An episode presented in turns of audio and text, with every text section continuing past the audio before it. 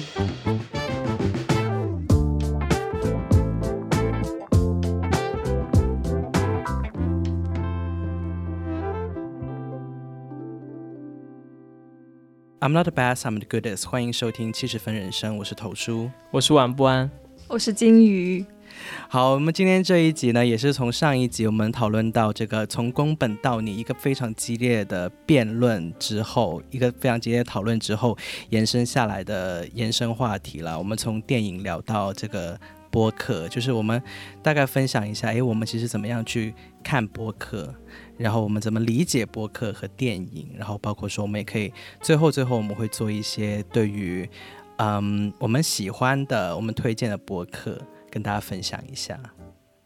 我不知道你有没有听我们的 podcast 哎，龚女士。我有听哦，我还订阅了。你有你有听派姐吗？派姐就是除了就这个节目是三个人的，对对。就我们是鸡鸭，那我还没有，就是那只鸡，是这样的对应关系吗？就是我们，我跟他会聊电影，但是另外一组他们会聊一些别的生活啊，就是就是乐色话，就是就打屁聊天打屁这样子。回去听哦，很短，都很短，跟什么随机波动比起来短多了，超短。其实有时候我我我不敢听随机波动的东西，嗯，我我没有勇气点进去。太深了吗？就是太长，我一看到一个多小时，我真的是没有勇气。这个也是啊，就最近在打工，就会觉得完全没有时间听。就之前听也是在学校，可能比较有时间，就走在路上可以听。我其实不明白为什么，就是我发现真的是，比如说台湾、香港还有内地的 podcast 圈子风格完全不同。就是台湾是那种很轻松生活打屁的，然后香港很喜欢有点讨论一点点就是社会议题或者是政治议题，然后内地呢就很喜欢讨论呃非常专题性的、很深入的探讨，然后挖的很深，就往就是向下不断挖掘的那种，我觉得好深，就是深到我真的是。我觉得 life is so hard and I don't want to listen to 的那种感觉，就是好深，就像随机波动这些，我真的没有勇气点进去。我其实听的 podcast，我听的最多的还是台湾的那一些，就真的就是无聊打屁，然后什么聊那种什么怪新闻，就我会我会听这些，因为我觉得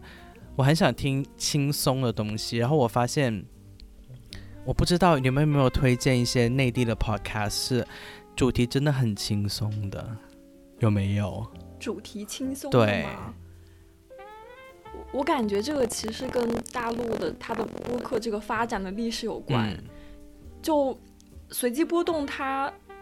在随机波动之前，它要剩余价值，它其实也就是三个媒体人他发起的。然后他们时间也会比较早，因为可能他们有一些，嗯，海外留学的经历，他们比较早接触到播客这种形式，那可能想到做一档这样的节目，其实真的是由他们可能带起了，就是大陆一波做播客的。那可能这些制作的人他会有媒体人，或者说一些学者，他也尝试开始用这种形式。那可能大家讨论的这个话题就不免就变得好像。有些深入，就我觉得好好 academic 哦，好学术哦。而且可能他作为一个播客节目，他就觉得说啊，我要对听众有价值，剩余价值嘛。对 他会好像要么提供一种知识性的，要么说好像要提供某种深入的见解，好像这样才值得别人去花时间。尤其现在他们。节目越做越长之后，对对我来说也蛮有压力的，我都不会像以前那样一气不落的去听了。因为我觉得现在，以前他们还会有那种小节目啊，就可能半小时左右，也是他们聊一些跟自己就是生活感受特别相关的，聊他们怎么跟男朋友对我很想听这些东西。嗯，其实我很想听这些东西。那一 一旦就是，比如他们可能也想把这个作为一个创业项目，有一些。收益的要求之后就不容易这样做了。我确实没有听到有特别轻松的，就是我日常喜欢听的。我已经最近最 近一次听是听有一个节目是讲到方大同，因为我自己也很喜欢方大同，然后他就整集整集就是蛮就是真的是蛮深入，或者说很从很多不同的方面去嗯欣赏，然后方大同的音乐，我觉得这个是然后一个将近一个小时的节目，我是。最近一个停下来的节目了，还还之前可能还有一个就是，呃，展开讲讲嘛，然后讲京都的，哦这个讲京都的，呃，然后我觉得啊我我也是整个停下来，然后其他那些他们有多长？讲？开讲讲很长很长很长，对吧？跟反派影评一样长吧？但他们会聊的比较轻松，我觉得、嗯，嗯，每次应该会就是邀请到他们，可能也几个也比较熟，也不不太会特别控制说要嗯剪掉一些。他那种轻松也不是说真的像我跟派姐那种轻松，就派姐那种轻松，就是她完全可以放空，或者说她在一边玩手机可以一边跟我聊的那种那种轻松，就是无聊打屁，嗯，就是就是那种。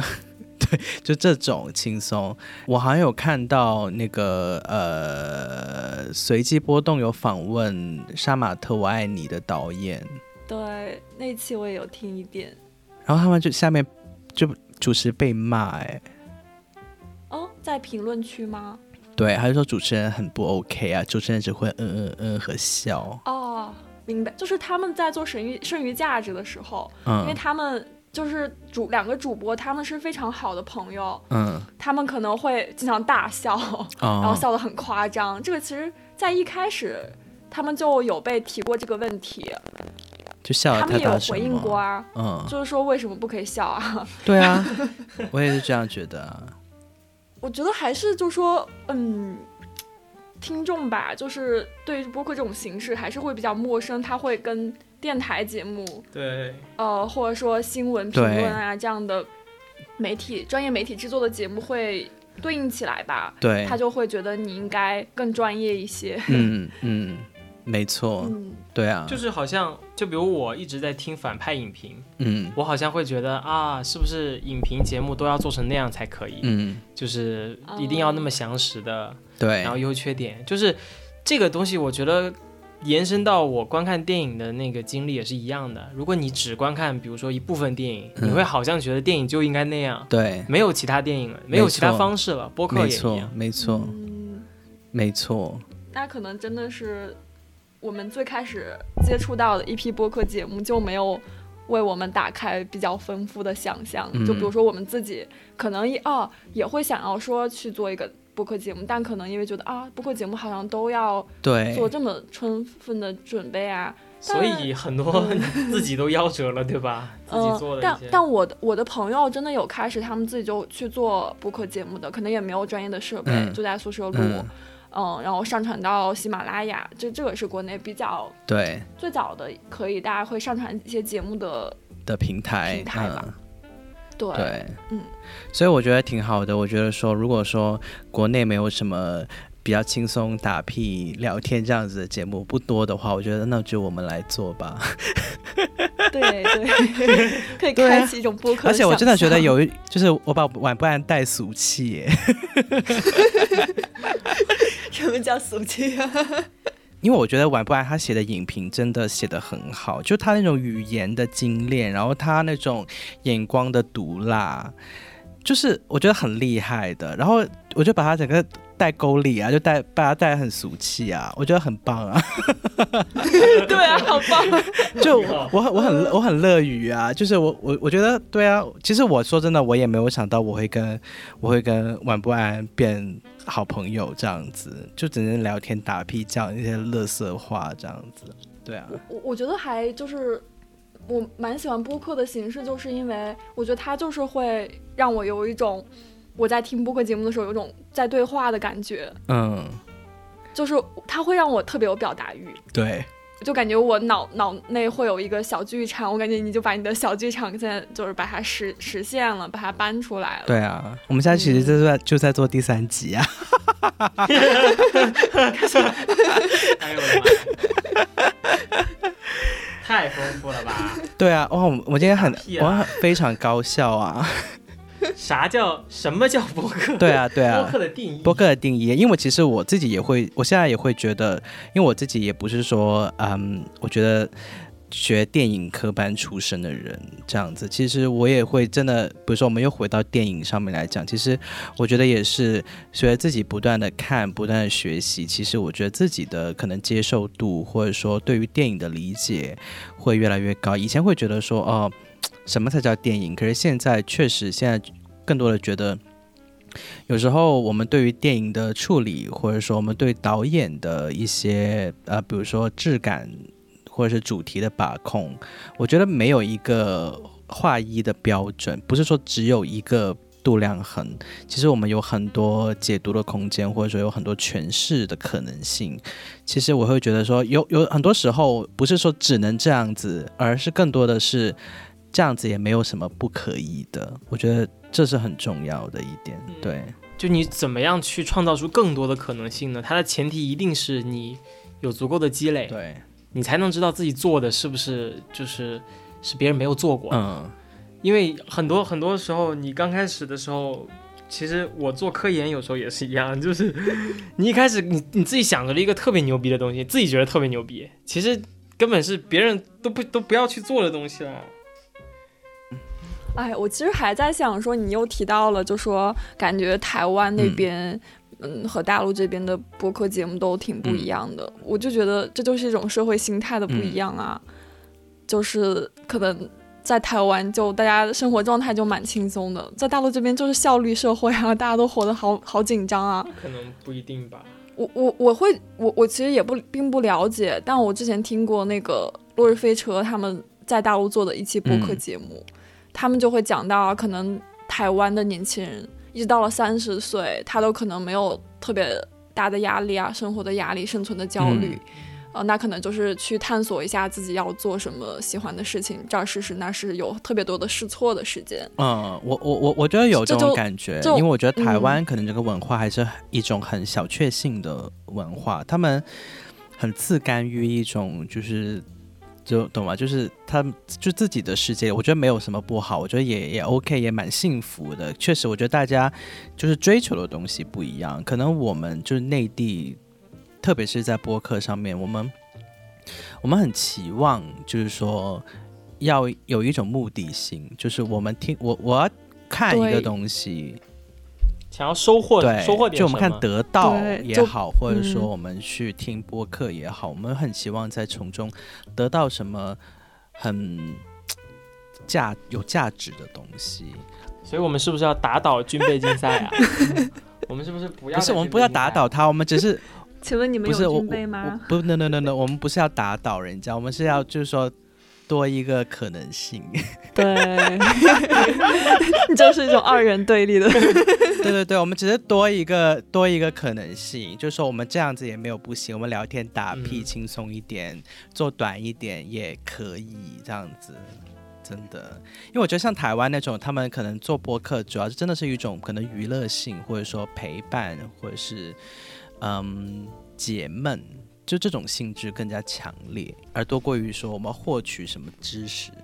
有没有有没有什么博客推荐？最后最后 ending 啦，我们我们推荐一下自己喜欢的播客吧。那对我来说，就一定是随机波动，永恒的随机波动。随机波动，嗯，对我其实还会，嗯，比较喜欢听一个播客叫《不可理论》，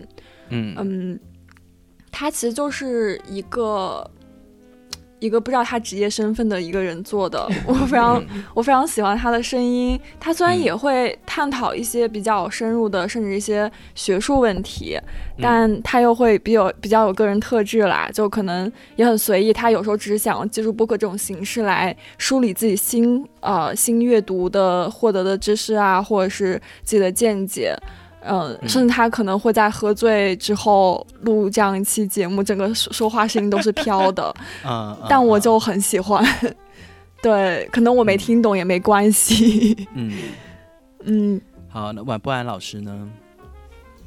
我我的其实我听播客真的不太多，然后我对播客的形态其实我我个人的认知会比较单一，其实。嗯，现阶段啊，我我我我其实会偏向那种 想要学到东西，就是啊，因为我其实之前也没有找到很多场景我可以听播客，嗯，比如说走在路上，我可能更喜更习惯听歌吧，嗯，而不是听一个播客。但是，但我一直有在听的就是反派影评了，嗯嗯，就是他们也我我其实会有一种，我之前在豆瓣有看到有一个人的说法，他们说以前是。会订阅那个看电影的杂志，嗯，然后现在是去听反派影评，都是想说，很想让自己也能像他们那样去看电影，OK，就是学到那种看电影的眼光，嗯，就是一种学习啊，一种进步啊，嗯嗯嗯。而且还有一个问题就是，其实你在现实生活中可能找不到那么多聊电影的人，对，你在你在听他们的播客的时候哇，你会发现原来可以聊的那么深入，嗯，原来你去。啊，去研究一些电影背后的东西，它是有用的，它是能帮助你理解这个电影，或者说帮助，甚至帮助理解你的生活。嗯嗯。所以反派影评就是 反派影评就是我上大学之后不不看杂志了以后另外一个选择吧。嗯，就是。其实我自己也是在二零二零年年底的时候才。接触到 podcast，那我自己可能更多的收听的场景是可能上班的路上，或者是坐车，就一些通勤的时间，比较碎片的时间，我会更加期望在 podcast 之中得到的是一种陪伴或者是解闷的感觉，所以我自己会比较偏向于去听一些比较轻松闲谈类的 podcast。那我我自己。最开始被带进狗里面的呢，就是因为我自己身边真的朋友在做的一个 podcast，它是香港的，然后是广东话的 podcast，叫做 Not a Romantic Story，是一对呃夫妻一年轻夫妻一起做的，就是闲聊，然后他们就谈就你觉得他们聊天就是也也蛮有格调，然后也很很幽默很好笑，然后另外的话像台湾的。有有三个好朋友吧，他们叫做疯女人聊天室，就是聊一些很生活性的话题，或者说很多生活蛮有生活场景的问题，比如说呃亲密关系之间，然后比如说感情方面，或者说如何在暧昧之中不会受尽委屈啊，然后热恋期就这种很生活化的的的一些讨论，我很喜欢听这种这种 podcast，然后。呃，有时候我觉得像随机波动，其实我也有听，我也蛮喜欢。但有时候就真的是觉得太，就是我要我要鼓起勇气才能听，对，而且就是你听不完，就你你一个就是你通勤一个通勤时间你听不完，你可能要分好几次才能听完他的节目。各位听众呢，就是哎，你们有没有什么喜欢的 podcast，也可以跟我们留言分享一下，推荐一下。好，那么今天我们的节目先到这里了，拜拜，拜拜。